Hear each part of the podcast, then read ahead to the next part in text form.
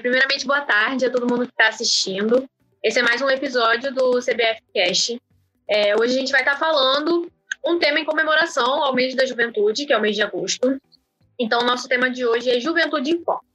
E nada melhor do que convidar dois pastores que têm experiências né, com é, a juventude da igreja, juventude cristã. Nós estamos hoje aqui com o pastor Hugo Sampaio e com o pastor Diego, é, executivo da Asberge. E sejam muito bem-vindos, muito obrigada, primeiramente, por terem aceitado participar com a gente. É de grande alegria para a gente poder compartilhar esse momento.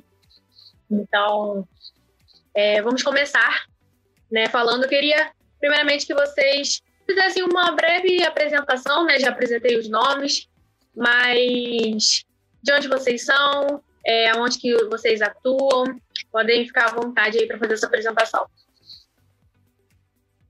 Vou começar, meu áudio já está aberto. É, tá, Hugo? Então a gente segue essa ordem para a gente seguir aquele planejamento que a gente conversou. É, é, eu sou o pastor Diego. Olha, olha. É, a gente tem que, tem que aproveitar as boas mentes para enriquecer o debate. É, então, gente, é, é um prazer a gente estar aqui. Agradeço a convenção pelo convite. É muito bom a gente ver uma convenção é, batista é, com os olhos voltados para a juventude, dando a importância e, e abrindo a mente dos ouvintes para um assunto tão relevante e importante assim na sociedade. Eu sou o pastor Diego, eu, como a Diana disse, eu sou o atual executivo da Juberge e com grande alegria eu pastoreio a Igreja Batista em Barro Branco, São Fidélis, interior do estado do Rio de Janeiro. Tenho 33 anos, casado há 14 anos, faço 14 anos no final do ano, e tenho dois meninos de 9 anos de idade, que o Hugo conheceu meus meninos naquele congresso que tivemos ali em Niterói, e é muito bom. É bom a gente estar aqui. E... A gente dividiu um Ruffles juntos. Dividimos um Ruffles de noite, é, juntos. é, então é isso, Diana. É, minha, por mim, minha apresentação é essa. Bom, gente. Vai lá, pastor. Agora sou eu, né? Boa tarde a todos, bom dia, boa noite, porque o pessoal pode ver depois qualquer horário, né? então é então, uma boas-vindas aí, em, em, qual horário que for que você estiver assistindo.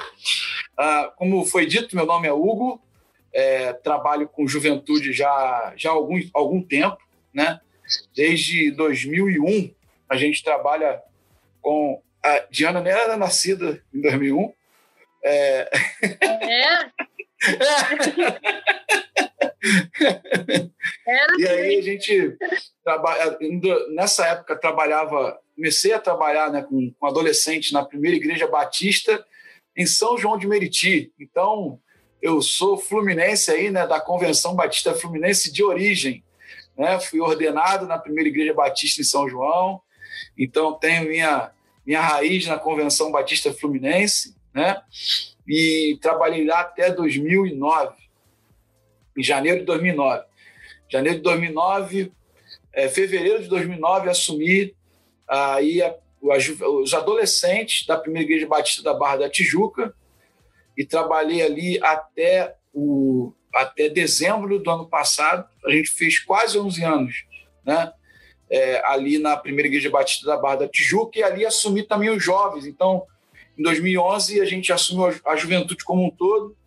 A gente tem trabalhado com adolescentes e jovens então desde 2011.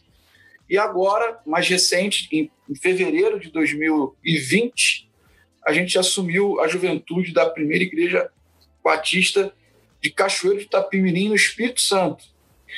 Então, estamos aqui falando de terras capixabas, né? Prazer de poder falar daqui e vivenciar esse tempo aqui. A gente começou ah, esse ano e aí a gente quase que não começou porque vem essa questão de pandemia, né? E aí a gente teve que se reinventar. Mas a gente tem trabalhado, então, desde 2001. É, sou casado com a Juliana, pai da Beatriz, que tem 12 anos, casado há fazer 19 anos, né? Esse ano agora, em dezembro. É, e a gente tem trabalhado aí, formado pelo Seminário do Sul, alguns cursos aí que a gente fez, alguns até, Deus deu até a chance de a gente fazer curso lá fora. E aí tem sido uma benção poder investir todo esse, essa, esse material na juventude, para a juventude. E é só coisa de Deus mesmo. Deus que tem feito na minha vida, eu só tento retribuir aquilo que Ele me dá. Eu acho que é isso. A gente tem algumas pessoas comentando, comentando aqui. Pastor Evandro Lima, grande pastor Hugo, meu amigo. É... Evandro é de Araruama. É. Evandro é, é de Araruama. Ele é de, ah. ele é de Araruama. Igreja Batista da Lagoa, se eu não me engano. Areal. Ah, tá. é, gente boa demais. É... Gilda, boa tarde. É, Joézer ou Joézer, me perdoa se eu estou falando errado. É missionário da Convenção Batista Fluminense, projetos especiais, trabalho com dependentes químicos. Parabéns aos jovens do nosso estado do Rio. Um abraço. Bom, vamos lá então começar aí as nossas perguntas. É, começando, é, a gente quer saber um pouco sobre a importância de se ter um mês, no caso, o mês da juventude, né, totalmente voltado para a juventude. Qual a importância de é, ter esse mês totalmente dedicado aos jovens, que é o mês de agosto? É bem, eu vou eu vou puxar a conversa e pode deixar o que eu não vou não vou fazer, não vamos fazer bem aquilo não. É, qual é a importância? irmão. é, quando a gente lê o texto logo no capítulo a gente olha para o contexto histórico e Jeremias ele está querendo recordar é, pelo menos as coisas boas. Tem até é, uma canção né, que fala que quero trazer à memória aquilo que me dá esperança.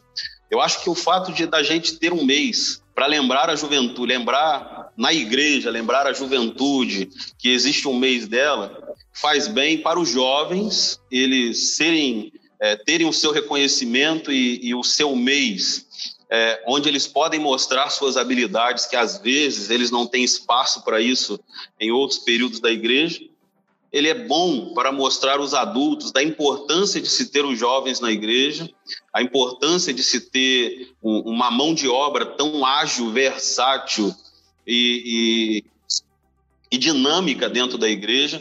Quando trabalhamos na Igreja Batista Jardim do Senhor em São Fidélis, período ali de 2011 a 2014 com juventude, 70% de toda a atividade da igreja era desenvolvida por jovens. Então a gente pôde ver como é, essa mão de obra é fundamental e tirar um mês para eles é, serve principalmente. Eu ainda olho, é, tem algo maior do que mostrar aos jovens a importância de separar um mês para suas atividades e mostrar aos adultos, é mostrar é, dar um bom exemplo para as nossas crianças do que eles podem ser e do que eles podem fazer no desenvolvimento cognitivo deles. Eu acho que na igreja um uma faixa etária precisa olhar para outra e a outra faixa etária, a maior, ela ensinar a menor. Então, no mês da juventude, é, é fantástico as crianças poderem olhar. E eu lembro que a gente tinha muito contato é, com o departamento infantil da igreja, por causa dos jovens trabalhando muito, e as crianças viviam falando assim: quando eu crescer, eu quero ser igual Fulano, eu quero ser igual Cicrano, eu quero tocar teclado, eu quero fazer palhaçada na EBF igual Fulana faz. Então, o mês da juventude, eu acho que serve para isso trazer a memória lembrar que os jovens sim são importantes, são essenciais e podem trabalhar assim como trabalham muito no nosso meio até hoje. Então é só, para mim, serve para isso e também mostrar às crianças, né? É, é, dar um excelente exemplo para elas. Bom, gente, eu, eu, eu entendo que é algo é, espetacular, é muito bom poder a gente ter um período em que a gente tenha uma lembrança para a juventude, porque nós, como batistas, a gente é cheio de realidade. Nós temos diversas realidades nas diversas igrejas que nós temos na nossa convenção fluminense. É, se eu não me engano, é a maior convenção aí do, do Brasil, se eu não me engano, de quantidade de igreja, né? Então, cada igreja tem sua identidade, cada igreja tem seu jeito, sua forma de ser. Então, muitas igrejas hoje podem usufruir, por exemplo, de um ministério específico, né? E que pode desenvolver uma atividade durante o ano inteiro para essa garotada. Mas a gente sabe que tem igreja que não tem condição de fazer isso, que não tem é, é, é elementos, não tem recurso, não tem liderança. E aí você tem, então, um, um período do ano em que você pode dar uma ênfase a essa, a essa realidade, e aí você, para aquelas igrejas que não têm essa estrutura, ela passa a ser uma, uma, uma janela, como o pastor Diego colocou, para que as pessoas poss, possam ver a importância do trabalho da juventude na igreja. Assim como nas, nas igrejas que já possuem esse trabalho, que efetivamente acontece o ano todo, ter um mês é, é, específico, ele é bom porque apresenta para a igreja aquilo que está sendo realizado, como se fosse ali. É, a, a, existe um termo né, que o pessoal usa muito na área de educação, né, quando você tem um projeto e aí você tem a culminância do projeto, né, quando aquilo ele vem à tona, né, quando todo mundo dá uma olhada nesse sentido. Então, a culminância disso tudo, de repente, é o momento em que as igrejas têm a chance de ver aquilo que está sendo realizado.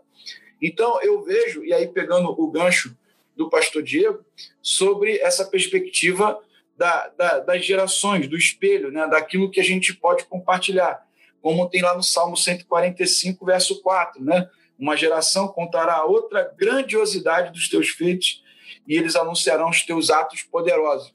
A, a, a importância de cada geração contar para outra geração ou, ou mostrar para outra geração o que, que é possível fazer, o que se pode fazer, e, e, e, e isso vai, de alguma forma, como bem o pastor Diego falou, vai contagiar, né, contaminar, não, né, contagiar né, a, aqueles que estão subindo, né, que estão chegando, e encher de inspiração aqueles que já passaram a, a, desse, desse momento, né, dessa fase. É, eu acho que é um tempo também, Diegão, de até para aquela galera que já passou da idade entender que a, a, os cultos, entender que, que existem momentos que precisam ter a, a, a uma linguagem mais focada para o jovem. A gente precisa, de alguma forma, reconhecer que os nossos cultos não comunicam plenamente com os jovens de hoje. Né? Então, quando a gente tem um mês separado para isso, aí a gente, a, a, a, gente ensina e aprende sobre, sobre tolerar, sobre ter paciência, sobre poder né, fazer uma atividade diferente. Eu lembro que em São João, num culto lá, a gente fez um evento chamado Espaço Team. Olha que doideira. Aí a gente fez no culto, cara, e a gente colocou um negócio preto assim no fundo. Aí deu uma mexida danada na igreja lá. Aí no culto da manhã, rapaz, o culto da manhã foi aquele cultão mesmo, bate-baptista mesmo, aquele negócio, né? Raiz mesmo tal. E aí, coro da terceira idade cantando Jerusalém, aquela coisa toda, beleza? Quando chegou de noite, o culto foi mais agitado foi bem mais agitado. Teve coreografia, o rapazinho lá deu uma pirueta pro lado e tal, não sei o quê. Aí teve um irmão que veio falar comigo. Aí eu falei assim, aí ele veio todo cheio, né? Querendo justificar, querendo brigar. Eu falei, irmão, olha só, olha que beleza é a igreja, né? No culto da manhã, a gente teve a oportunidade dos jovens aprenderem com vocês sobre como é cultuar a Deus com uma certa idade, já com uma perspectiva diferente. Aí agora de noite a gente aprende ao contrário, né? Aí os jovens agora estão ensinando para vocês como que é um culto nessa, nessa linguagem. Então, eu creio que ter um mês, né, é, é sempre positivo, porque você gera aprendizado tanto para quem está assistindo quanto para quem está fazendo.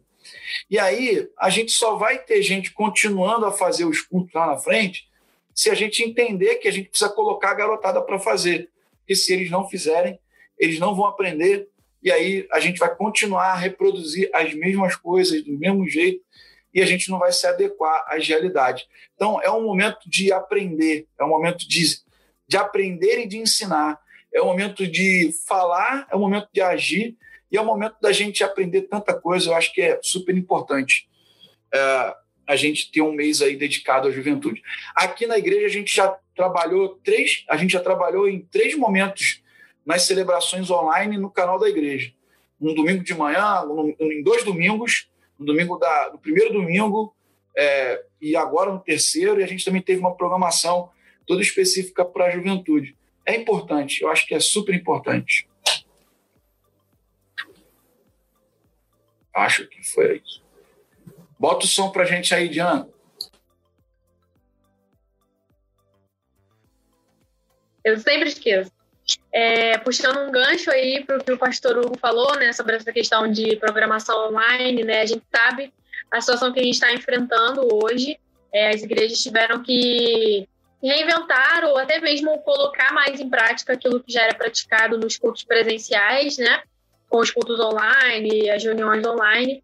E aí eu queria perguntar a vocês é, como que faz para envolver ainda mais o, os jovens é, nas atividades da igreja, apesar das condições que a gente vive hoje, né? Porque a gente sabe que é, esse momento faz com que as pessoas se afastem, né? Por não ter essa coisa presencial, esse momento presencial.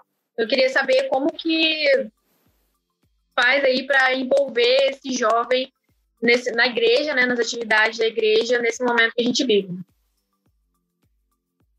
Diegão, posso falar? Bom, gente, olha só, é, eu não sei como, como foi para a maioria, para o pessoal que está assistindo a gente, mas eu, eu para mim tem sido um, momento de se reinventar, né? A gente, como acho que como igreja toda, né, a gente está se reinventando. Uh, uma das coisas, então, que a gente observa é que, como é importante trabalhar as gerações na igreja, é principalmente você perceber que hoje, quem que está fazendo a produção das imagens das igrejas? Quem que está fazendo a transmissão? Quem que está fazendo todo esse trabalho? Você sabe quem é que está fazendo? São os jovens são, de repente, os adolescentes, em alguns casos. Por quê? Porque eles já estão mais acostumados com essa geração de imagem, com essa produção, eles estão acostumados com esse negócio de zoom, estão acostumados com esse negócio. Eles, eles já estão. É, é muito intuitivo por conta da geração que estão vivendo. Para mim, que não sou dessa geração, mas que gosto né, de estar envolvido com isso, está sendo difícil. Você imagina para quem é, não tinha nada a ver com isso e de uma hora para outra teve que se reinventar. E como que tem sido bacana ver pastores, né, lá com a cabecinha branca, às vezes nem com, nem com, cabe, nem com cabecinha branca, né, lá, lá com, com a idade dele lá, batalhando na internet, fazendo seu sermão lá, né, pregando e tudo, tendo que se reinventar, sair ali né, do púlpito dele, ir para a casa dele e pregar de casa, enfim. Eu sou tinha até pastor Diego, que botou o púlpito em casa, botou o púlpito, botou roupa e tal. e eles tiveram que se reinventar. Então, nós também tivemos que nos se reinventar. Que se reinventar. Acho que poucos são é, raríssimos os ministérios jovens, talvez aqueles com uma mega estrutura, de uma mega igreja, já estavam à frente nesse sentido de transmissão. A gente tem que ser é, honesto com relação a isso. Talvez os as grandes igrejas com os ministérios mais é, que a gente consegue ver aí mais na mídia há algum tempo, esses já estavam preparados para isso, ou estavam com uma estrutura para isso, mas a grande maioria não. A grande maioria ficou perdida, né? Como é que a gente vai fazer? O que, que a gente vai fazer? Como é que a gente vai envolver a garotada nesse sentido? Uma das coisas que eu tenho tentado fazer é envolvê-los na produção desse dos, daquilo que é feito, daquilo que é realizado é, de forma online ou de qualquer outra forma. Eles gravando em casa, indo para a igreja, gravar na igreja, é, porque aí, como eles são mais novos, tem um pouco mais flexibilidade, né? Para poder sair de casa e tudo, com todo o cuidado, né? A gente sempre teve todo o cuidado para fazer as coisas. Então, a gente tem, eu pelo menos busquei colocá-los na produção disso. Porque colocá-los na produção gera paixão, gera amor, gera, gera né, compromisso. E eu acho que talvez seja esse um gancho para a gente pegar a gente colocar e colocar o pessoal para fazer essas coisas. É, hoje, muito mais do que antes, a gente tem que um pouco descentralizar a coisa. Né? Esse é um problema que às vezes a gente encontra, né? a gente tem medo de, de deixar a coisa fluir, mas a gente precisa deixar fluir. E eu, eu, eu percebo o quanto que quando você coloca o compromisso, a garotada pega e faz. Né?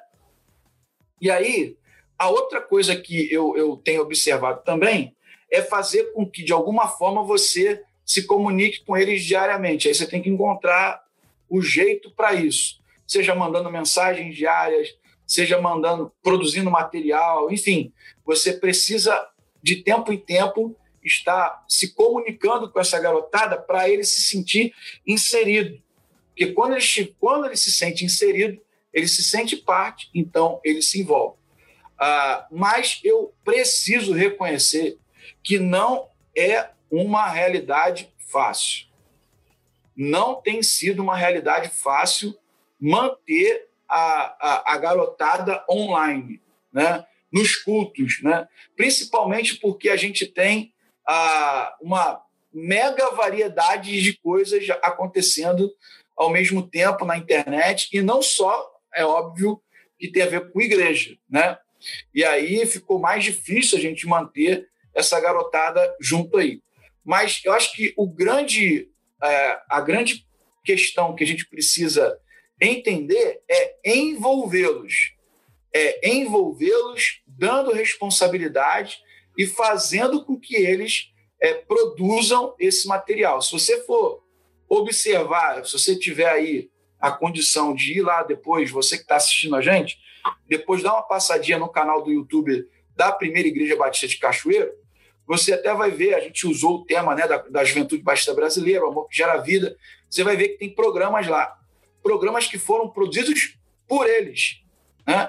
A gente só deu o suporte, deu uma palavra, né? a gente só participou dos momentos mais ali no sentido de, de, de direcionar uma coisa ou outra, mas a produção é toda deles.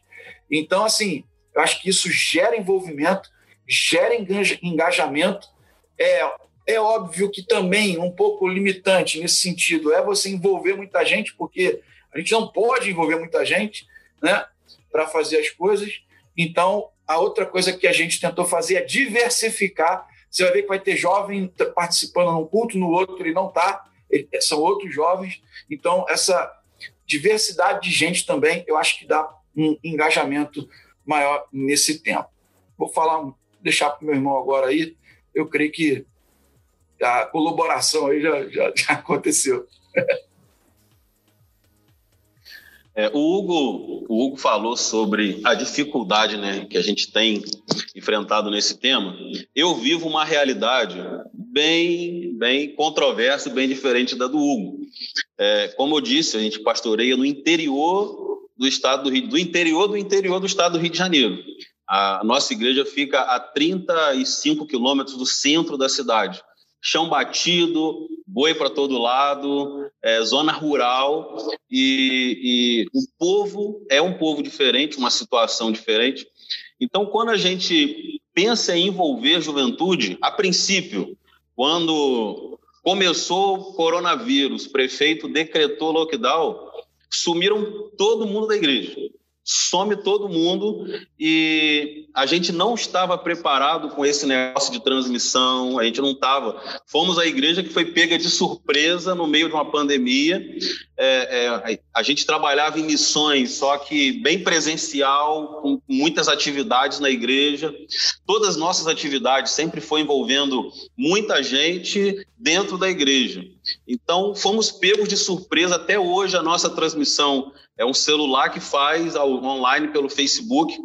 É, e como agora, aí, vindo para o lado da, da, dessa pergunta, como envolver ainda mais nesse período de quarentena os jovens nas atividades da igreja. O Hugo, ele praticamente ele, ele desenhou o que fazer.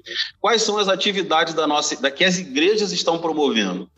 A gente tem muito, muitas ideias que chegam para a gente, Gilberto, e muitas pessoas, muitos pastores perguntam assim, o que fazer, o que fazer. Então a gente tem um, um, um muito portfólio do que indicar para fazer. Por exemplo, teve igrejas que para envolver juventude foi, colocou um serviço, colocou um telefone à disposição e um e montaram um projeto de, de, de teleentrega. O jovem ia na casa da pessoa, pegava uma listinha de coisas que precisava ser feito, e o jovem ia no mercado, ia na quitanda, ia na feira, ia na farmácia, e voltava e entregava aquilo às pessoas, e abriram para a comunidade. Naquele momento, o jovem falava de Jesus, entregava um panfleto junto. Isso foi um jeito de envolver a juventude. É, outra, outras formas que a gente vê como envolver a juventude nas atividades da igreja, além de mídia, além de produção de mídia, é, é tentar se conectar com os jovens em plataformas digitais específicas para ele, como se fosse um pequeno grupo numa sala de Zoom, limitando essa sala.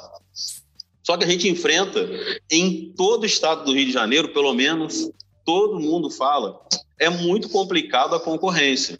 A gente tem um jovem e um adolescente, é, só para ter ideia, eu não sou tão velho assim, mas eu aprendi ontem como você é, filmar você numa reunião e você replicar aquela imagem na reunião como se você estivesse online e você não está online. Eu falei, gente, isso é fantástico. Você está numa reunião que você não quer participar, você se filma durante ali 30 segundos e depois o computador replica e você acessa YouTube, você acessa Facebook, você acessa jogos eletrônicos. A, a concorrência é muito grande. E, vários... e, a aula, e, a, e a aula online vai para o espaço, hein, pessoal. A aula online. É, é, uma, encontrei com um adolescente essa semana. Tá, tá tudo fazendo vídeo aí, ó. Eu fui, eu fui pedalando com meus filhos, a gente saiu para pedalar aqui na roça. Encontrei com um adolescente da igreja, falei assim: "Ei, meu filho, como é que estão as aulas? Como é que estão as coisas?" Ele: "Ah, pastor, de vez em quando, né, o professor faz lá uma chamada online, mas a gente já colocou aquele vídeo lá que fica rodando lá o tempo todo na aula. É só ficar ligado no áudio e falar presente no microfone. Olha só, é, é, a concorrência é muito grande e muita gente, muitos pastores, chegam para mim falando assim: Pastor Diego, o que fazer para o jovem ficar conectado do outro lado da tela?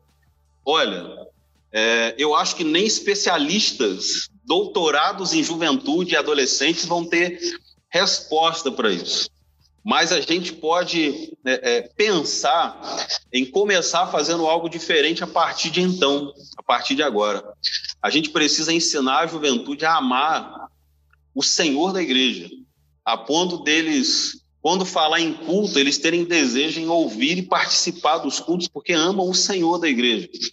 Eu fui pastor durante três anos de jovens, numa igreja na cidade, e a gente fazia tanta atividade, mas tanta atividade, que no final do meu ministério, minha esposa estava pedindo a Deus um outro ministério para a gente descansar.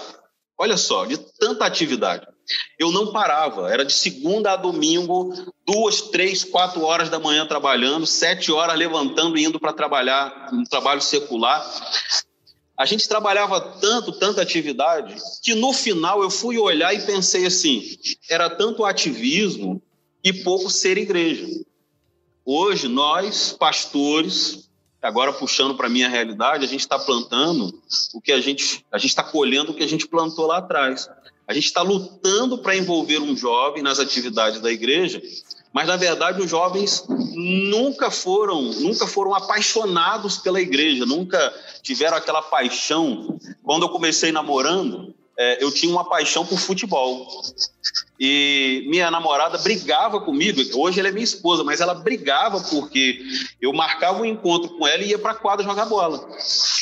E um dia ela falou comigo: Ó, você vai ter que pensar, ou você marca um encontro comigo, ou você marca um encontro com o futebol. Não dá para decidir as duas coisas.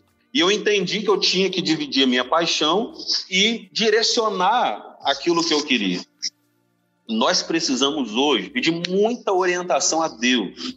E falo aqui de um coração bem aberto, que não tem uma resposta para isso. Como fazer o jovem se envolver hoje nas atividades da igreja?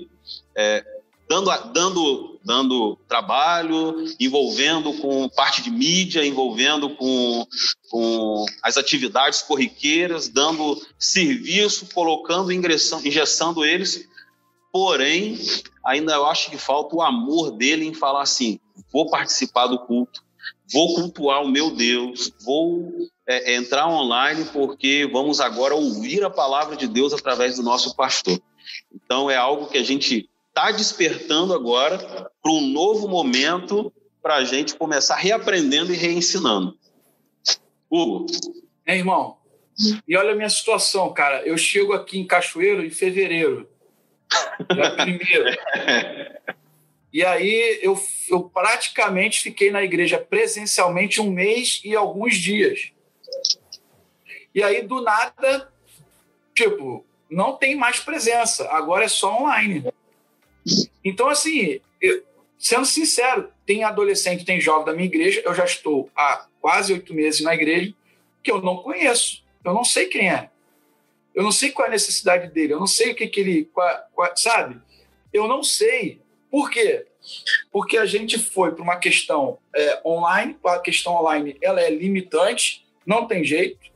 Você, você, você se depara com a questão do interesse do outro, né? Daquilo que o outro foi. Agora, e aí, olha só como é que a, como é que a coisa acontece. Eu tenho que lidar com o interesse que foi gerado nele e por, por pessoas que eu não conheço, por, por realidade que eu não conheci. Ficaram aqui mais de um, um ano e pouco sem, sem uma liderança de juventude assim específica, né? Como um pastor. Tinha líderes trabalhando, trabalharam super bem, mas não tinha um, um pastor de, um, um, pastor, né? E aí, o que, que acontece? Uma liderança, né, acima desses líderes. Fizeram um trabalho de juntar a galera, de ficarem com eles, fantástico. Então, eles têm vínculo com, é, com esses líderes. Comigo ainda não. então, assim, são poucos que, já, que a gente já conseguiu desenvolver é, é, uma proximidade, né? Mas a maioria ainda não. Então, cara, é um desafio ainda maior para mim ter que fazer isso. Então, eu, por exemplo, eu desenvolvi uma devocional, estou fazendo uma devocional de segunda a sexta-feira e mando para eles por WhatsApp. Né? E aí eu mando um link de uma música, mando um texto bíblico e mando uma reflexão que eu faço. De segunda a sexta-feira. É uma forma, entendeu? Tento, faço PG, o que a gente chama de PG Zoom, né? Colocamos lá por faixa etária diferente. Então, assim, a gente tenta, né? A gente vai fazer, mas a gente esbarra exatamente nessa perspectiva que você falou, do daquilo que foi plantado no coração do jovem, daquilo que a gente tem que plantar daqui para frente. A gente precisa entender que a gente tem que é, formar discípulo e não membro de igreja, né? Porque discípulo é uma coisa, membro de igreja é outra, né? Então, quanto mais discípulos a gente tiver daqui para frente, melhor vai ser a igreja do futuro, né? Porque o que a gente, de repente, está vendo hoje é justamente reflexo desse distanciamento da paixão, né? E às vezes estão na igreja por outros motivos, por outras razões. E aí, quando essas razões elas acabam, né? Fica o quê? e aí, cara, aí é que o negócio esquenta. E, e às vezes o que fica não é o suficiente para gerar presença nesses ambientes virtuais que a gente tem tido de culto, de celebração. Então a gente faz umas lives aqui também é, para unificar a galera. A gente tenta, tá, a gente está tentando, né? Já fizemos uma, uma corrente de ligação, né? O pessoal que é idoso da igreja, enfim, várias coisas nós já já fizemos, mas sempre a gente esbarra nessa perspectiva aí que você falou.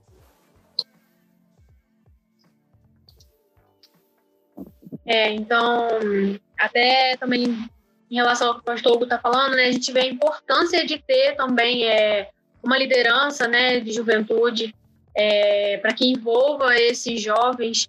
E a gente vê, foi até uma pergunta que a gente fez no nosso último podcast, só que relacionada aos adolescentes, né? Mas eu vou fazer aqui agora para vocês. Quais são os efeitos que esse momento que a gente vive pode causar nos jovens que não são acompanhados por líderes ou igrejas, né? O que, que eles podem sofrer nesse momento, se eles não estiverem totalmente ativos, né? Ou parcialmente ativos nas atividades. Eu vou começar. É, eu posso ver, eu vejo isso acontecendo é, tanto nos no jovens solteiros, jovens casados e adultos. A gente vai, a gente vai conseguir ver a, a mesma realidade. Acredito que os adolescentes é, não muda muito ah, essa o, o efeito que isso pode dar. Eu vejo o primeiro efeito, o efeito de crescimento, amadurecimento. As pessoas vão cair na real, os cristãos vão podem cair na real e entender é, é, que precisam e buscarem ajuda, buscarem apoio, buscarem de alguma forma alguma coisa para é, é eles melhorarem. A gente vê o efeito realidade, que o que, que, é o efeito realidade? Acordar para a vida e entender que ele não ama a igreja, ele não gosta de igreja e ele vai acabar entendendo que ele vai sair da igreja.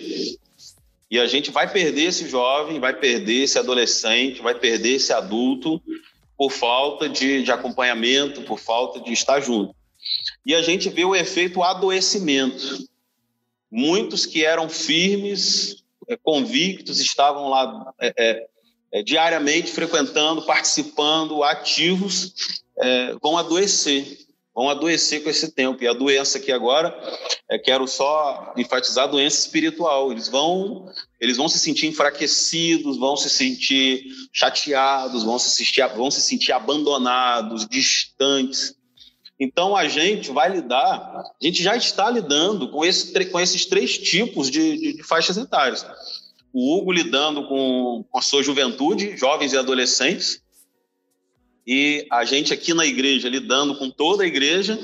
E os pastores de todo mundo lidando com a mesma situação. Alguns doentes, alguns abandonando mesmo, chutando balde, entendendo que nunca foram daquilo, não querem mais, e alguns vão crescer, alguns vão amadurecer e vão se voltar mais fortalecidos. Então, os efeitos que isso podem causar para a igreja, é, é, quando isso tudo passar, eu ainda acredito, e muita gente vai olhar para mim agora e falar assim, pastor, isso é utopia, isso é loucura. Eu acredito que nós voltaremos para uma igreja, com uma igreja mais forte, mais unida, é, com menos gente, com menos pessoas, é, vai ser a nossa realidade. Mas eu acredito numa igreja mais forte. Porém, fazendo alusão ao, ao final né, da, da, da, pergunta, né, é, os que não são acompanhados por líderes e por igrejas, a gente vai ver muitas igrejas enfraquecidas e líderes enfraquecidos também. Porque a gente às vezes pega e joga em cima do líder, né? Toda a carga da igreja funcionar no período da quarentena. E o Hugo falou aqueles pastores mais idosos, é, que não tem muita, é, muito tato com tecnologia. Aí o jovem está lá, né? Chega lá com um tripé ou com uma mesa alta, coloca aquele celular na cara do pastor, assim, ó, você tem que agora falar olhando para esse negócio. E a igreja toda, pastor, a igreja tem que funcionar. Como é que está fulano de tal? Como é que está cicrando? Como é que estão as visitas? Como é que está a música da igreja? E é tanta cobrança em cima do líder que eu vou, que o que eu posso perceber é que a gente vai ter líderes doentes também no final. Alguns líderes fortes, mais maduros, igrejas com olhos voltados à tecnologia. A nossa igreja aqui, é, a gente pôde ver um, algo muito diferente, muito especial. A partir do momento em que botamos, é, fizemos o culto online, a gente tem mais presença no culto online do que nas atividades da igreja, do que nos dias, no dia a dia da igreja. A gente tem um alcance muito maior, uma resposta muito boa. Então a gente vai, vai ter gente que cresceu, vai ter gente doente, enfraquecida, mas eu ainda acredito que muitos líderes podem também abandonar e falar: olha, eu não quero mais esse negócio para minha vida, cansei, por causa também do excesso de cobrança que esse tempo, é, é, esse tempo vai proporcionar. Eu sei que eu fugi um pouco da pergunta, mas vale a gente ressaltar que a cobrança tem sido muito grande em cima de um grupo pequeno de pessoas que têm feito muita coisa. A gente olha para a Igreja Sul, né, a PIB de Araruama, vê aquele, aquele, é, é, aquele monumento de igreja, aquilo é muito grande, é muita coisa funcionando ao mesmo tempo. E vocês podem, vocês vão falar a verdade. é, como diminuir o número de pessoas que estão lá tampando, ajudando, fazendo, e, e, isso pode até adoecer de tanta cobrança por um grupo tão pequeno de pessoas que estão lá se dedicando e se esmerando. Então vale, vale a pena lembrar, lembrar também desse, é, dessa partezinha. Vai lá, Hugo. Eu ouvi uma frase, uma pessoa fazendo uma reflexão sobre algumas realidades da, com relação à pandemia, que eu achei interessante e tento aplicar para o nosso contexto da nossa pergunta aqui. A frase diz o seguinte, que a pandemia ela não cria nada novo, ela só potencializa o que já existe. Aí vamos tentar pensar aqui. Uh, ela potencializa aquilo que já existe no coração da pessoa. Se ela está distante, né, se ela já tem alguma coisa que indica, que incline que seu coração esteja distante, ela vai só distanciar mais. Se ela está pegada, ela vai entender que aquela é a missão dela e ela vai se agregar mais.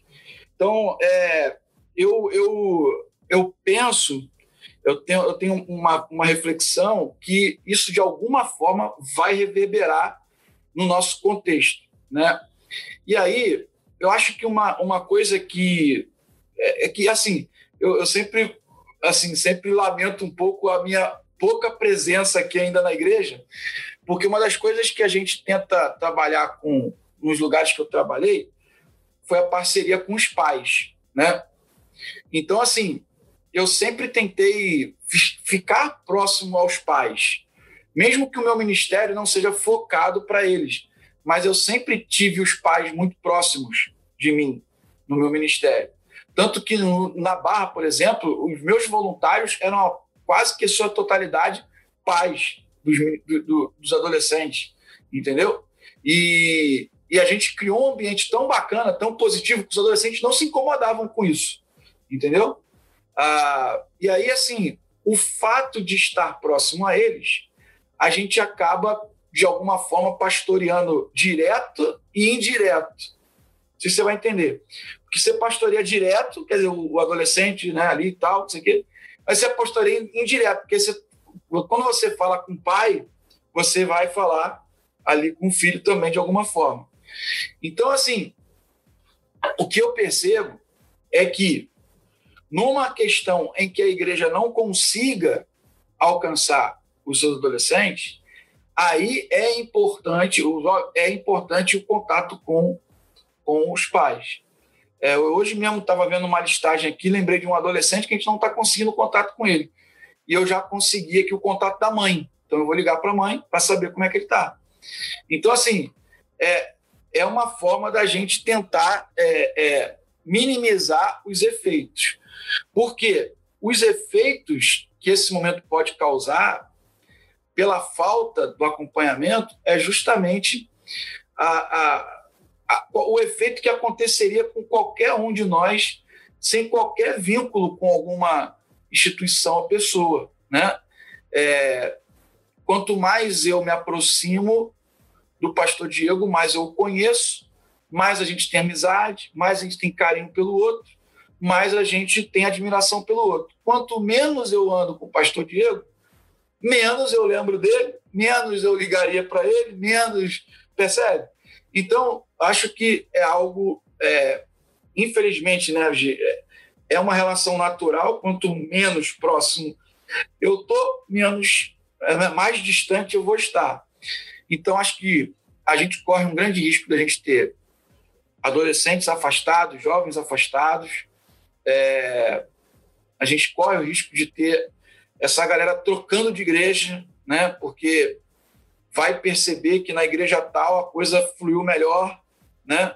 Teve mais contato, teve mais situações. Então, esse talvez seja o menos pior, né? Porque não está saindo para o mundo, né? Está saindo para um outro contexto de igreja, mas é chato, a gente sabe disso, né? A gente a gente fica chateado quando a gente perde alguém de qualquer jeito, né? Mas é, infelizmente eu vejo esse tipo de situação tendo muita chance de acontecer por conta desse momento que a gente está vivendo. Mas eu acho que foi o pastor Diego colocou muito bem aqui sobre as realidades que podem acontecer. Pode acontecer a saída? Pode, mas pode também não acontecer. Pode da pessoa é, ver e perceber que aquele momento é o momento dela crescer na fé, na fé e desenvolver. Né? Então, pode reverberar de outra forma. Então, é, nós estamos vivendo um tempo, a gente aqui nos bastidores, antes de começar, a gente estava falando, né? como é que a gente vai lembrar de 2020, né? A gente vai lembrar de 2020 como uma tragédia, né? Uma tragédia em todos os sentidos. Mas, irmãos, eu tenho a esperança de que o cara que é especialista em transformar o caos em jardim, ele está com a gente. Né? Deus é especialista em transformar o caos em jardim. Então, eu creio que, apesar do caos que nós estamos vendo, e às vezes tendo contato, eu tenho certeza de que Deus vai transformar isso em jardim. Nós temos que nos, nos é, envolver com isso, crescer nisso, é, é trabalhar para que, que a gente possa ser parte dessa ação de Deus no caos que existe. Né? A gente não pode perder essa ação, essa perspectiva. Eu sou parte daquilo que Deus vai fazer para transformar esse caos em jardim. É interessante pastor Hugo falar é, sobre essa questão dos pais, né? Porque aqui nos comentários vieram dois comentários falando sobre a importância disso também, né? Marcos Pereira, ele fala: o envolvimento dos jovens passa pela atuação dos pais nos lares, através da realização do culto doméstico. E aí o Robson, que foi inclusive um participante do nosso último podcast, ele é líder dos adolescentes aqui da PIBA de Araruama, ele fala: acredito que neste tempo os pais precisam estar bem atentos e, é, com seus respectivos filhos. Os jovens e adolescentes estão também estão sobrecarregados com excesso de informações e com isso também não estão tendo forças para participar dessa igreja online. É, a galera está tendo aula direto no computador, Fica, passa a semana inteira no computador. Aí vai para o culto, é no computador. Então a gente, sabe, a gente tem que entender isso também, né? A gente tem que entender isso, que é cansativo também, né? Então a gente tem que tentar fazer um negócio mais leve, o foco, a linguagem muito mais voltada para eles, para eles poderem se é, dar aquela destravada, né? E tentar tirar uma, um, um, um proveito dessa realidade. É, vamos partir então para a nossa última. Não é nenhuma pergunta, né?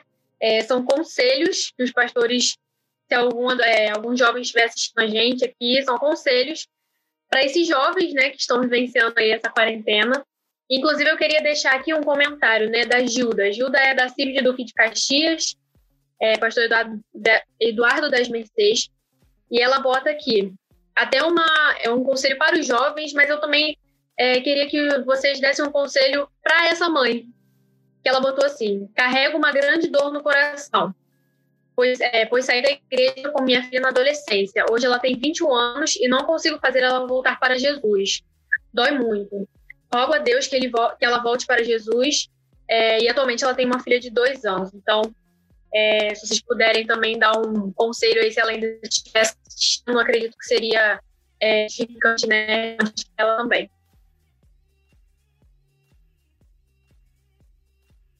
Estou indo, Hugo, pode deixar, pode deixar. É, conselho, um conselho para um jovem, para, para é Gilda, pelo que eu vi é, é, a Gilda, ela fez esse, ela fez esse questionamento. É, Romanos capítulo 5, Romanos 5, Paulo vai escrever lá no verso 3 assim: Nos gloriamos nas tribulações, sabendo que a tribulação produz paciência, a paciência gera experiência e a experiência a esperança. A esperança não traz confusão, porquanto o amor de Deus está derramado nos nossos corações pelo Espírito Santo que nos foi dado. O conselho para um jovem, para uma mãe que não vê, não consegue ver o jovem nas atividades, voltando para a igreja, conselho para pais que querem é, ensinar os seus filhos e querem que eles vão no caminho certo. Perseverança. Perseverança. a gente só colhe, a gente colhe muito aquilo que a gente planta. Então, persevere, mas na palavra de Deus. Persevere é, durante esse tempo de, de pandemia. Persevere olhando para Cristo. Paulo, quando ele escreve lá no capítulo, no capítulo 7 de Romanos, logo dois capítulos à frente, ele vai dizer assim: é, eu até quero fazer o bem, mas eu não consigo. E, e, o mal que eu não gostaria de fazer, eu acabo fazendo. Mas ele deixa, ele deixa claro que ele, é, é, por mais que isso doa nele, ele dá graças a Jesus, a Jesus Cristo porque, por ter transformado a vida dele. Salomão dá um grande conselho a gente: instrua a criança no caminho que ela deve andar. Lógico, ajuda ter uma filha de 21 anos é, pais que, quando querem orientar os filhos já adultos, se tornam mais complicado. Mas você que tem filho pequeno, está assistindo, você que tem criança, adolescente, o, o maior exemplo e o maior, maior tarefa nossa como pai é dar o caminho, mostrar o caminho, mostrar como se deve andar, é ir na frente. É você ir na frente e mostrar aonde tem pedras, aonde, por onde caminhar, como fazer. E o conselho para todos nós, nesse período de quarentena, persevere. Tem um hino lindíssimo do cantor cristão, que os pastores geralmente cantam, e usamos às vezes como hino oficial dos pastores, né? que é Olhando para Cristo grande autor da salvação, é, independente de como está aqui na terra, independente de como estamos, olhe para Cristo, esqueça o que ficou para trás, esqueça esse, esse, monte de coisa que estamos passando, continue olhando para Cristo, porque é somente Ele que pode plantar essa esperança nos nossos corações, onde nós com certeza vamos é, é, sair vitoriosos. Então, um conselho para todos nós: vamos perseverar, vamos nos manter firmes, constantes abundantes na obra do Senhor, na leitura bíblica em casa, na oração, no, no, no isolamento mesmo, manter um relacionamento com Deus, porque em breve isso vai passar. E eu tenho certeza que em toda a história da humanidade, tempos ruins, piores do que esse, já vieram e passaram. Esse também vai passar e nós vamos fazer igual a Cassiane, sendo meio pentecostal, nós vamos cantar do outro lado o hino da vitória. É isso aí, irmão. Bom, primeiro eu quero dar uma palavra à questão da mãe, que colocou para a gente aqui, né?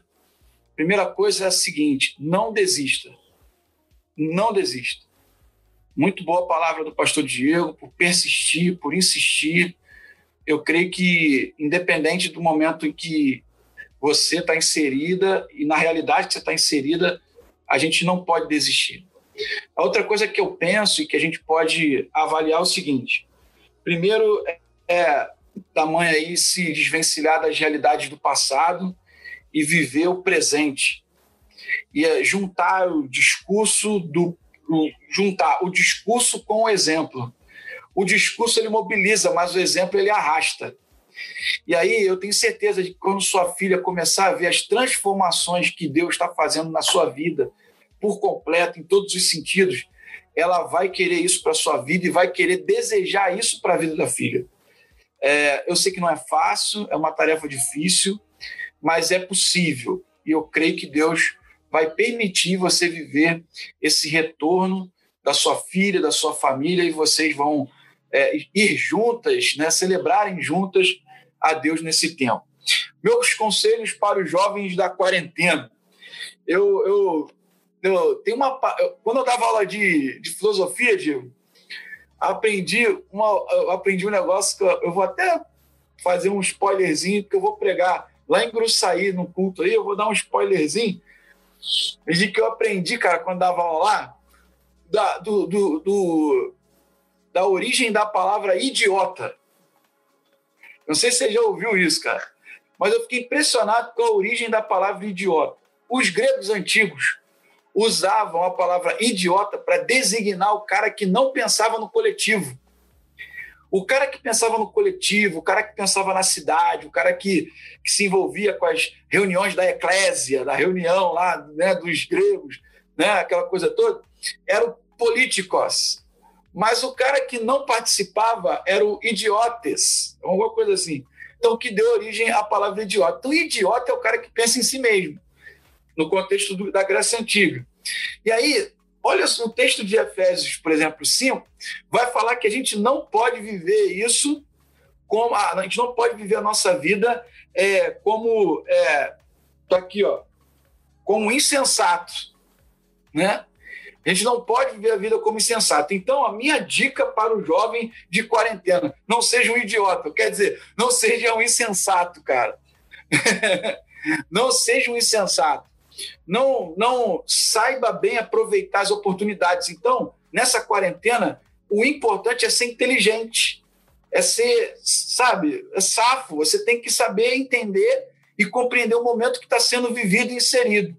O que a gente tem que fazer também é aproveitar e entender aquilo que você está assistindo, aquilo que você está se alimentando é, espiritualmente, emocionalmente.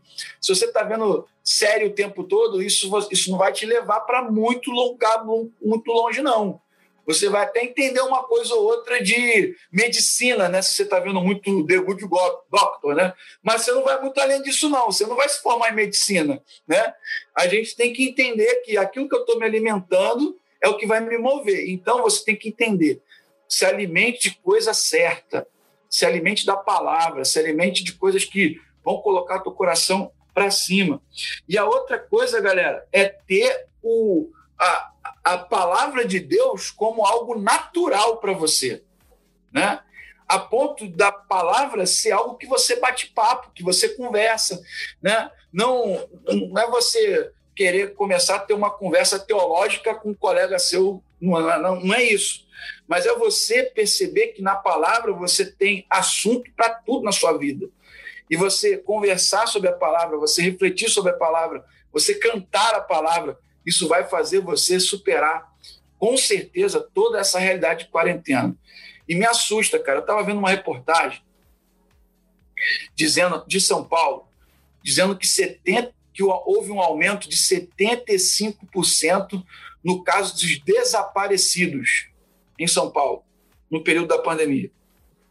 Na minha visão, o ser humano não aguenta o isolamento ele não consegue lidar bem com, com essa realidade de, de, se, de, ficar, de se fechar.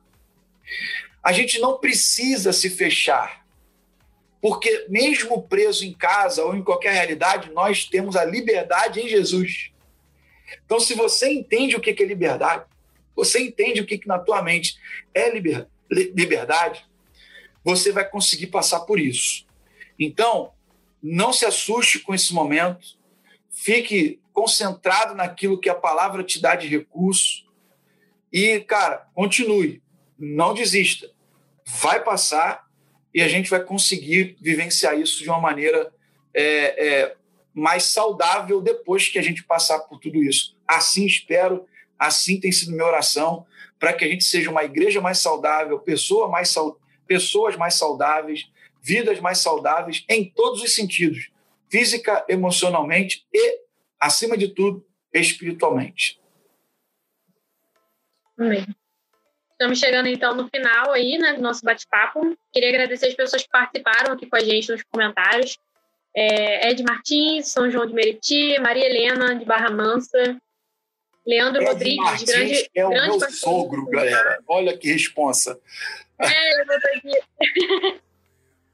Bom ver meu genro e amigo pastor Hugo, pastor Diego, também nosso amigão da CBF. É, Leandro Rodrigues, grande pastor Hugo Sampaio e Diego, boas referências da Juventude Batista. É, Rose Monteiro, boa tarde a todos. Aqui é Rose. Pibe Jardim da Fonte, pastor Antônio Vieira de Carvalho. Marisa Leite, pastor Diego Fagundes, estou assistindo a conversa com vocês. Leonilson, daqui a pouco encontro presencial de jovens e adolescentes aqui em Sampaio Correia. Parabéns, queridos, pela realização desse bate-papo. Vocal Onyx, saudações do Vocal Onyx, Juventude Batista da Planície, grandes referências. Deus abençoe a vida da nossa Gilberto, pastor Diego, Sampaio e a nossa convenção. Bom, queridos, então, se vocês quiserem fazer aí o, os apontamentos finais, desejarem, fiquem à vontade, a gente já vai estar encerrando nosso podcast. Bem, gente, agradeço a todo mundo e que esteve online, você que vai assistir depois, que eu sei que muita gente acaba ao longo da semana reassistindo e, e tirando o proveito e da, da, das palavras aqui ensinadas. É, eu aprendi, eu aprendi algo fundamental e importante durante essa quarentena, que é o seguinte: nós vamos ser lembrados por, pelas decisões que nós tomamos na nossa vida. Vamos ser lembrados por, pela, pelos apontamentos que nós fizemos. Muitos de nós vamos ser lembrados por pessoas que passaram a quarentena é, esperando a quarentena passar. Mas não faça isso. É, seja lembrado por aquela pessoa que viveu a quarentena buscando o Senhor Jesus Cristo, tirando o melhor dele possível. Porque quando isso tudo passar, as pessoas que vão se apontar na sociedade, vão viver bem na sociedade, não são as mais instruídas, não são aquelas com um nível intelectual fantástico, mas são aquelas que vão estar espiritualmente capacitadas para ajudar outras pessoas a se recuperarem de tudo isso que passaram. Então, você adolescente que acha que pode que fala assim: "Ah, mas como que eu vou poder ajudar?" Talvez na escola sua vão ter adolescentes que passaram o período da quarentena se martirizando, se cortando, e, e em depressão, é, é, com crise de ansiedade. Você vai, se você tiver mais próximo de Jesus, você vai poder ajudá-lo. Você jovem vai poder ajudar seus colegas na faculdade, no trabalho. Os adultos vão poder passar essa quarentena e fazer visitar outras pessoas, fortalecendo novas famílias e ajudando mais pessoas seja lembrado por ter tomado a decisão correta durante essa quarentena. Se faça o que o pastor Hugo disse, se aproxime do Senhor Jesus, busque a Ele com todas as suas forças, faça da Bíblia a, o seu assunto principal ao longo do seu dia, para que quando isso tudo passar, e nós oramos para que isso passe rápido, você seja aquela pessoa que ajude a reconstruir a sociedade, porque a palavra de Deus não está somente num livro, ela está plantada no seu coração e você vai dizer assim: Eu sou prova viva de que eu resisti, passei e posso ajudar outras pessoas com o meu exemplo. Que Deus nos abençoe. Agradeço a Diana pela paciência de nos ouvir, tá? E Deus, Deus abençoe a, a, a PIB de Araruama, abençoe o Rodrigo que está aí nos bastidores um grande amigo e um forte abraço a todo mundo que está participando. Pastor Hugo também, é uma honra, um privilégio muito grande poder dividir aqui com você. Cada vez que eu te ouço, eu só aprendo. Me enriquece muito as suas aulas e aprendi algo fantástico hoje, principalmente sobre filosofia. Vou usar isso nas minhas palavras. Que Deus abençoe vocês. Poxa, gente, eu estou muito feliz de poder estar com vocês, de vivenciar esse tempo, de compartilhar. A gente é sempre melhor quando a gente compartilha, a gente cresce, a gente desenvolve, a gente vê o quanto que a gente precisa aprender um com o outro, precisa caminhar. E dentro de toda a palavra que o pastor Diego colocou agora, eu acho que a gente é, vai ser lembrado pelo amor. Né? A gente tem a gente tem vivido várias tragédias no ano de 2020.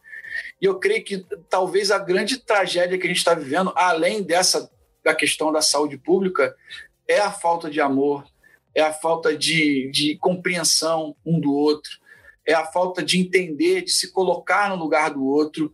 Essa é a grande tragédia que nós estamos vivendo. Nós, como cristãos, estamos tendo uma oportunidade única de mostrar qual é de fato o amor de Deus. E aí nós seremos lembrados pela forma como nós amamos nesse tempo. Então, meu desafio a você é ame, ame as pessoas, estejam juntas a elas, né? Vamos nos unir. A unidade é que vai fazer a gente passar por isso. É ser, é estar unidos, é vivenciar esse tempo juntos. É, é, é, justamente essa perspectiva da, da, do tema da, da juventude batista brasileira, né? É o amor que gera vida.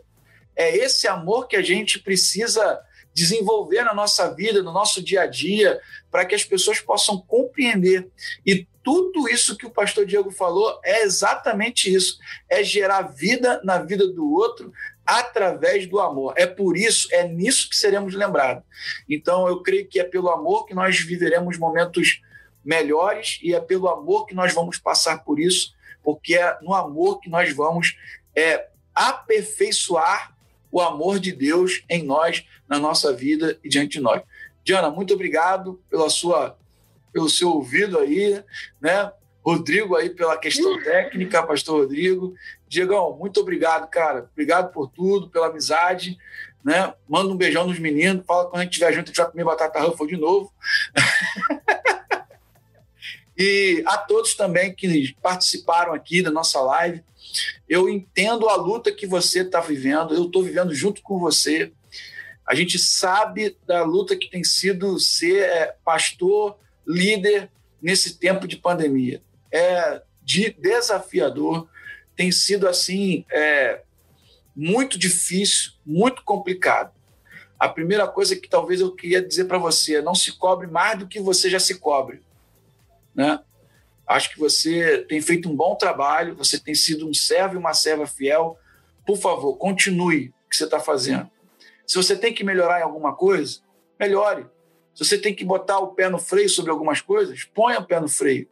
Mas entenda o que você está fazendo, compreenda o que você está fazendo e invista o tempo também na sua família, na, na, no seu ministério familiar, naquilo que você é para sua família, porque esse tempo não volta, gente. Então a gente precisa dedicar esse tempo também a quem está mais próximo a gente, porque eles é que sustentam a gente nos momentos difíceis. Então, é, viva isso. A sua luta é a nossa luta e naquilo que a gente puder fazer para abençoar a sua vida, conta com a gente. Se for um ombro para chorar junto, a gente chora junto.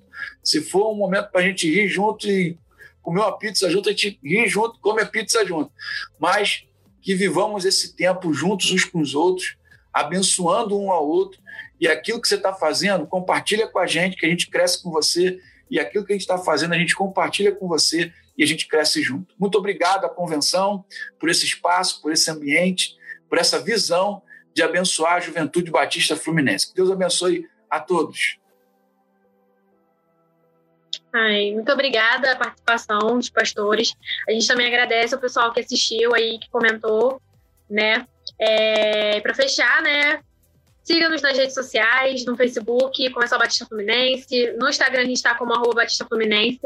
Esse episódio do CBF Cast, ele vai ficar salvo lá no nosso Spotify, que é CBF Cast, e também no nosso canal de YouTube, que é a TV Batista. Inclusive, é, nós temos lá no nosso canal do YouTube os audiobooks, que são as lições da, da revista da, da IBD que a gente está trabalhando nesse, nesse trimestre, né? Que é Esperança em Tempo de Quarentena. Então, tem materiais lá muito legais, né? Com os pastores, fazendo as explicações das lições, né? Vai lá, se inscreve no nosso canal também.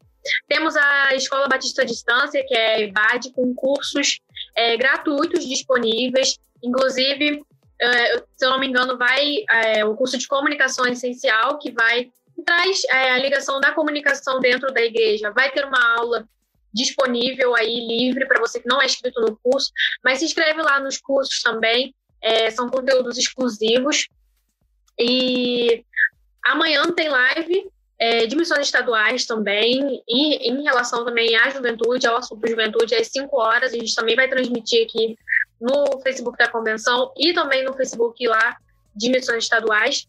E a gente também está se preparando para uma nova edição do Escudeiro Batista, que é a nossa revista digital. Então, você que é igreja, você faz parte da igreja, se você quiser mandar é, algumas informações, algumas matérias sobre o que a sua igreja tem feito né, durante esse tempo de pandemia. Manda para a gente, é, pode ser por, pelo Messenger aqui mesmo ou até mesmo pelo, pela mensagem lá do Instagram que a gente publica, tá bom? Muito obrigada mais uma vez pela participação. É, foi um tempo muito proveitoso, muito abençoado também. Até o próximo episódio do nosso TBF Cast.